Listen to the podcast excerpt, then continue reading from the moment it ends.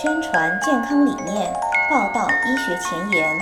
华语医学资讯平台医生主播丁医生将用二十多年的临床和科研经验为您解读，和您分享。让我们一起收听医生走进医学。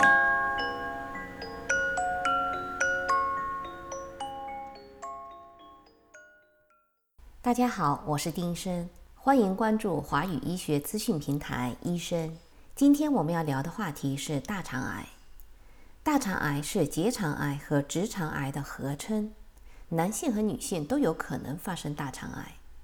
大肠癌在美国的癌症死亡率高居第二位，而中国的大肠癌的发病率和死亡率也在逐年升高。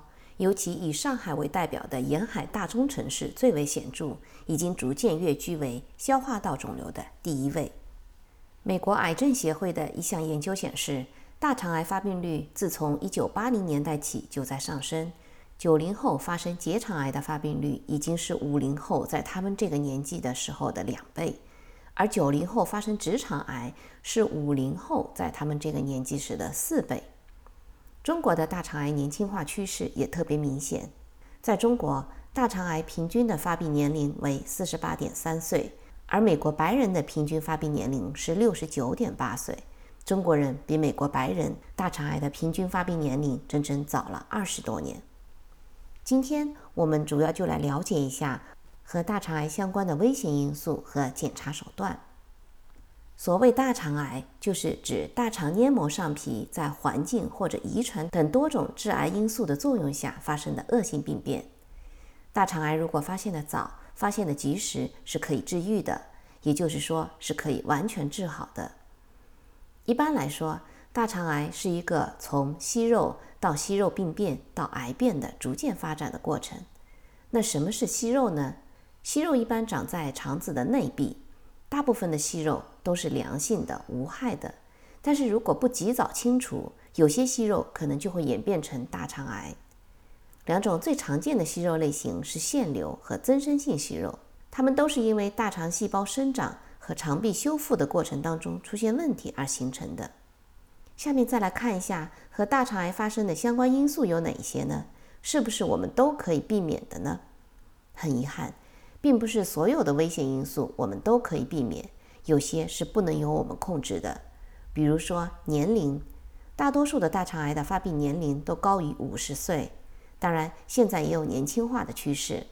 还有，如果有大肠息肉或者炎症性肠病的病史，那大肠癌的发病几率就会比健康人高一些。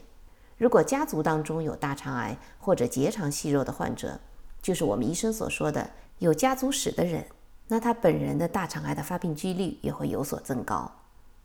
不过，值得庆幸的是，除了这些不可控因素之外，还是有很多的大肠癌的危险因素是可以通过自己的生活行为方式的改变而得到控制的。我们要尽量避免这一些可能导致疾病发生可能性的因素。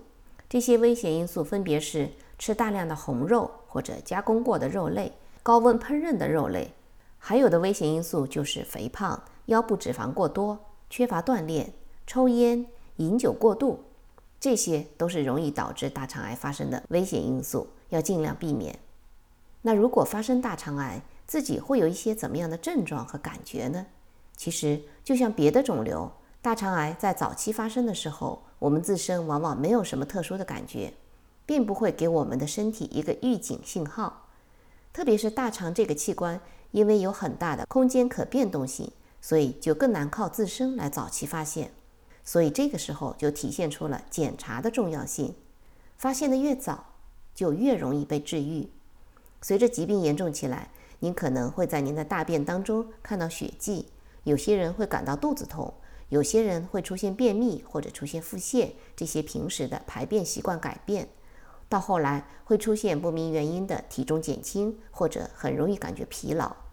到这些症状出现的时候，往往提示肿瘤已经开始慢慢长大。会越来越难以治疗。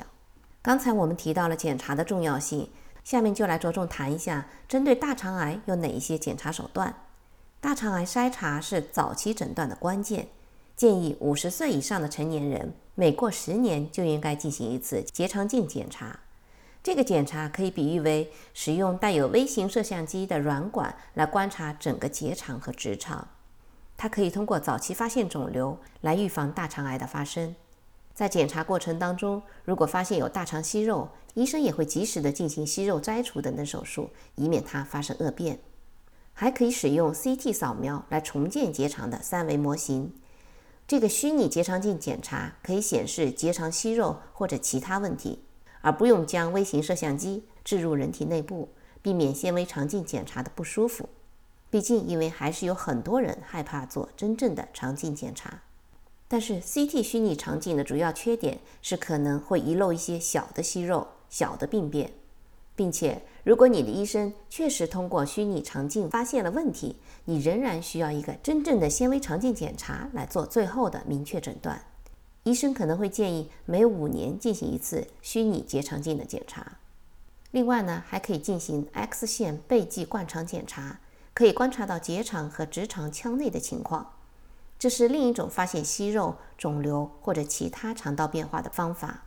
如果有肿瘤，背剂灌肠会显示一些特别的变化；但是对于一些小的息肉或者肿瘤，或者不局限于腔内的变化，这个检查就有局限性。像虚拟结肠镜检查一样，如果医生确实通过背剂灌肠发现了不寻常的迹象，你仍然需要一个真正的纤维结肠镜来最后明确诊断。医生可能会建议你。每五年进行一次背剂灌肠检查。还有就是乙状结肠镜，医生可能会根据个体情况推荐乙状结肠镜来代替全结肠镜检查。乙状结肠镜是用一根细长的管子来观察直肠和结肠的底部，并不能用于整个结肠的检查。乙状结肠镜有一个照明灯和一个摄像头，也可以发现在这一段大肠的息肉和癌症。如果医生根据你的情况推荐你做这样的检查，那也应该每五年检查一次。除了这些呢，还有一项检查叫大便隐血试验。我们在常规体检的时候，一般也包括大便的检查。大便隐血试验和免疫化学检查可以显示大便当中是否有血液存在。大便隐血如果阳性，可能是癌症的征兆之一。医生通常推荐每一年做一次大便隐血试验。如果在大便样本当中发现有血迹，则可能需要进一步的结肠镜检查。除了这些，在美国还可以自己在家里用一种名为 Cologuard 的新测试。你可以在家里就可以用大便样本来寻找血液或者可疑的 DNA。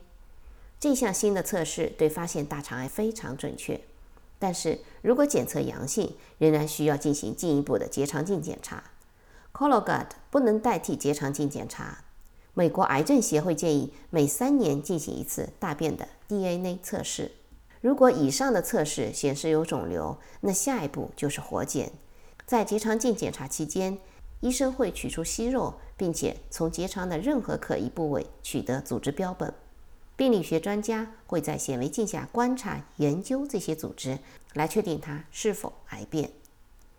好，今天关于大肠癌的介绍就进行到这里。下一期我们将继续大肠癌的话题。感谢持续关注华语医学资讯平台医生，也将会有更多更新的医学信息在此分享。我们的节目已经在喜马拉雅、推特以及播客上播出，欢迎关注。医生网站三 w 点 d r s v o i c e dot com 也在每日更新，欢迎浏览关注更多的文字信息。今天的节目就到这里，咱们。下期见。